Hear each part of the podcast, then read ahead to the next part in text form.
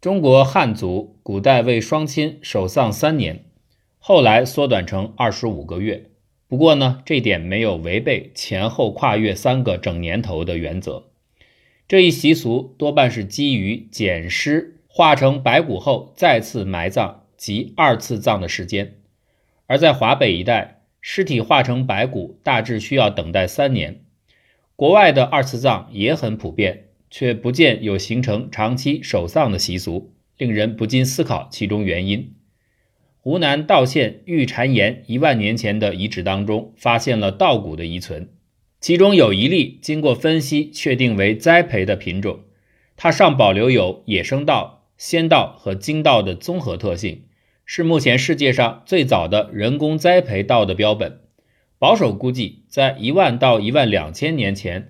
华南已经有了人工栽培植物，所以这里是农业发祥地之一。后因气温急剧上升，人们向北发展，寻找合适的耕地。有一支队伍在八千年前到达中原，建立了裴李岗文化，改为小米耕作，为后来华北文明奠立基础。呼应于二次葬的习俗，人们不禁推测，是不是因为这里早已发展出农业？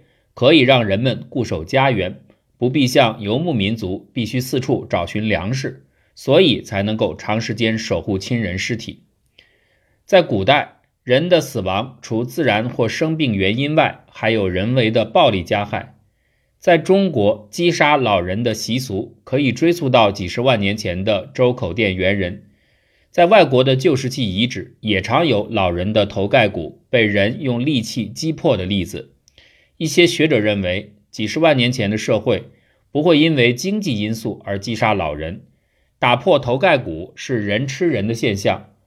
或者也有人认为，吃人肉不是出于饥饿，而是古人以为吃了别人的大脑可以增强个人的精神念力。上古人类生产力低下，粮食经常匮乏，尤其在疾病流行或部族迁移频繁时。病弱的老人往往建议把自己杀掉喂食同胞，解除族人饥饿的危机。对老人来说，能够对大家有所贡献也是一种解脱，要比病死或者腐朽于地下安心得多。不过，以上的这些看法都有待于商榷。至少有七千年历史的广西桂林赠皮岩遗址发现了十四具人的头骨，其中四具头骨有明显的人为伤痕。是以棒状物或尖利器物劈削，或以尖状的器物猛力穿刺而成。骨头的年龄都在五十岁以上，其他年轻人的头骨没有这种现象。显然，这几个赠皮岩老人是因为年老力衰，难以照顾自己，而由子孙执行了再生仪式。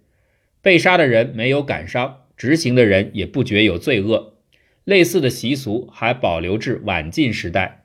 基于这样的理解，可以再来讨论甲骨文的创意。甲骨文的“微”字，做一只手拿着一根棍子，从后面攻击一位长头发的老年人。金文里的“微”字字形与结构和甲骨文相同。《说文解字》论“微”字：“苗也，从人，其省声。”省声的说法，绝大多数是对俄物字形的误解。“微”字是一个表意字。不是形声字，被打击的人头发是松散的，这比较是老人的形象。一般人的头发稠密，都使用一根鸡把头发束紧，不使其松散。老人的头发可能已掉得稀稀落落，所以不加束紧，任其竖立起来。甲骨文的“老”字，做一位拿着拐杖、头发松散的老人状，或戴着特殊的帽子与头巾。孝字首见于金文。做一位老人以手搭在小孩头上的形状，大概表示小孩扶着不良于行的老人，或者也可能表现老人关怀孙辈的心情。在北京，孩子又叫拐子头，因为老人需要小孩扶持牵行，作用如同拐杖。小孩扶持老人是一种他们能够做到的孝心行为，所以以此造字。《说文解字》称“微”字有两个基本含义。一是秒，就是眼睛瞎了；一是私下或隐蔽的行动。另一字形微字虽然也有眼睛瞎了的含义，字形却没有画出来。从文字创造的手法推测，应该是因为不容易使用实体描绘的方式表达眼睛瞎了，所以就要借用某种习俗来代替。老人的视力可能已经不好，在生产效率不高的古代社会，必须杀死老人以减轻家庭的负担，用这种形象取代眼睛瞎了的含义。至于伪装、秘密等含义，可能是因为实行杀害时不让老人知道，所以自行作为从背后攻击的样子。或不在公众之前施行，同时，因为受到棒打的可能都是一些体弱有疾病的老人，所以它也有生病微弱的含义。《说文解字》列举的“杀”字的古文，与甲骨文“微”字的字形几乎一模一样。“微”字应该是一个被误视的字，至少也包含有杀的动作。生与死是古人无法理解的诸多现象之一，同时，他们认为万物皆有灵。死后精灵也有某种生活形态，不是永久的死掉。既然生和死有这样的变化，那灵魂如何离开身体呢？就不得不想出一个答案。古人看到皮肤破裂流血，失血过多会导致死亡，这种观察让他们相信，要想获得新生命，就得让血液从身体内流出，灵魂才得以随血液溢出体外，重新投胎出世为人。因此，很多民族都有不流血的自然死亡是不吉利的这样的原始想法。因为灵魂若得不到释放，就会导致真正的死灭。所以，很多人不怕死，只怕不得其法而死。距今六千多年前，仰韶文化的红陶盆，形状是底部平而略小于口，腹部略外鼓，口部卷唇外伸。盆一般是盛水、盛食物的容器。但是这个盆的造型甚大，制作讲究，不像是一般家庭的日常用器。仰韶文化中彩陶数量很少，彩绘涂料大都是烧制后才涂上去，颜料会因为溶于水或粘在食物上，所以它也不会是日常的用品。此类的大口盆常在底部凿出小孔，有学者认为这种盆就是覆盖死者的二次葬用具。小孔和灵魂跑出体外的信仰有关。陶盆上的红涂料多半是含氧化铁的赭石，在古代这是珍贵的矿物。仰韶社会中可能是高阶层的人才有办法使用。很多社会里，红色都被用来作为生命的代表，因此赭石有时也被磨成粉，撒在尸体周围，作为一种流血的表现。要想使人重新回到人间，必须流血。而使人流血最简易的方法就是使用暴力，所以对古人来说，以老弱病残的身躯更换一具新生的身体，没有什么遗憾之处。因此，“微”字才表现了中国古时把老人打死使其超生的习俗。在文明时代看来，这当然是不人道的野蛮行为；但是在那个释放了灵魂才能投往新生的信仰时代，打死亲人恰恰是为人子者应尽的孝道。民俗调查员在四川发现两则同一出处的故事，反映当地以前就有杀害老人而食其肉的习俗。故事叙说，某个老人在屋顶修葺房顶，其子在屋下烧开水，大叫父亲下来，以便烹煮以享宴村人。父亲回答说，他尚有谋生的能力，请儿子晚些时再来执行。当儿子回答父亲已吃了他人的肉，现在轮到他回请的时候。父亲觉得无可辩解，只好下了屋顶，接受被烹煮的命运。另外一则故事是，父亲要儿子杀掉一头牛来代替他，从此该乡的人逢丧就宰杀一头牛，享宴全村，不再杀老人。从这两则故事可以推论，古时有杀老人、解放精灵以投生的古老传统。公元前三世纪，屈原在《楚辞天问》里有“何秦子屠母而死分境地”。就是鼓励孩子杀了母亲而把尸体四处分散的反问，这可能是楚国宗庙的壁画上有夏朝的国王启杀害自己母亲的故事。屈原因为不了解这种古代习俗，才对上天提出质问：为何做出这样大逆不道的行为？还被认为是贤良的君王。后世的好事者更造出神话，说夏启母亲怕被整治洪水的丈夫夏禹见到。就急忙奔走，被追急了就变为石头。因为夏启的母亲即将临盆，所以石头就爆裂而生出了起，等同于起杀了自己的母亲，使得尸体分散于各处。再往后，随着社会文明程度提高，人们便不忍心亲手杀死年老的亲人，就改为把老弱之人送到有野兽出没的山野里，让他们来代为执行放血释出灵魂的工作。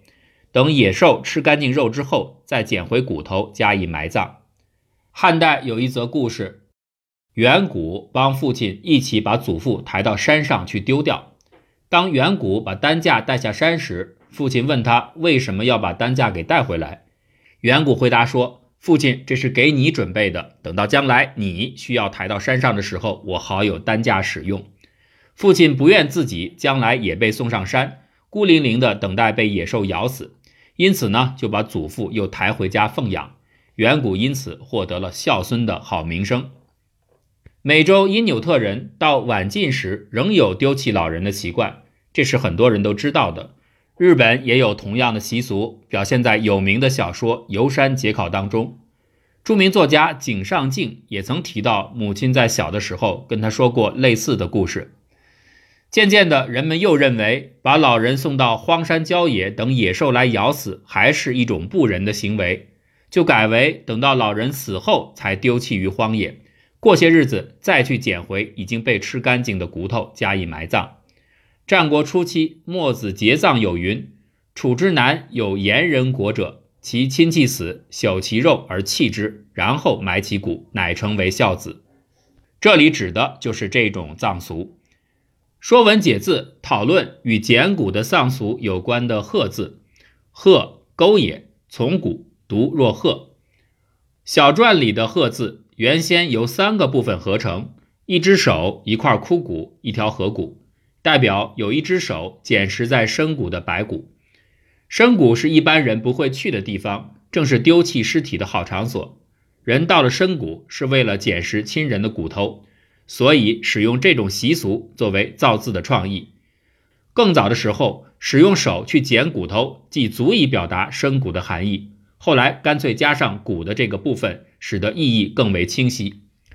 甲骨文的“残”字表现为一只手捡拾一块枯骨的模样，尸体被鸟兽吃剩的骨头大半不能保留完全，而是残缺的，这是常见的景象，借用来表达残缺不全的意义。《说文解字》：“残，川也。凡残之属，皆从残，独若残。”用残穿来解释残的意义。很可能是把四散的骨头收集起来以后，用绳索串联起来，这样埋葬在土中或安放在瓮里边都比较方便。台湾早期的习俗也曾使用红线把骨头串起来，然后再次埋葬。后来更为了不占用有限的土地，同时也为了节省费用，就把骨头火化以后放在小瓮里。无论是自然腐化或者让鸟兽吃食，残骨都不会是干干净净的。还要继续整理、洗净骨头，使之干净，所以二次葬又称为洗骨葬。孟子《滕文公上》曾言：“盖上士常有不葬其亲者，其亲死，则举而委之于壑。他日过之，狐狸食之，蝇蚋踹之，其丧由此，逆而不逝。盖归反雷祀而掩之。”就是说，上古时曾经有不埋葬亲人的例子。亲人死了，就把尸体放到深谷去。某一天经过，看到狐狸在啃食，苍蝇一类的也在叮咬，让人看得额头冒汗，不忍看下去，就回家拿锄头、簸箕加以掩埋。这说明了，由于不忍见到尸体受鸟兽摧残的心境，后来人们才渐渐改良为埋葬的方式。中国某些地区的族裔将此习俗保留得更为久远。例如，东北地区在人死后，把尸体高挂在树上，让鸟啄食腐肉，或丢弃原野，让野兽去吃。如果捡回的骨头没有被吃得很干净，还有肉残留，就表示此人生前有罪，家人就会大为不安。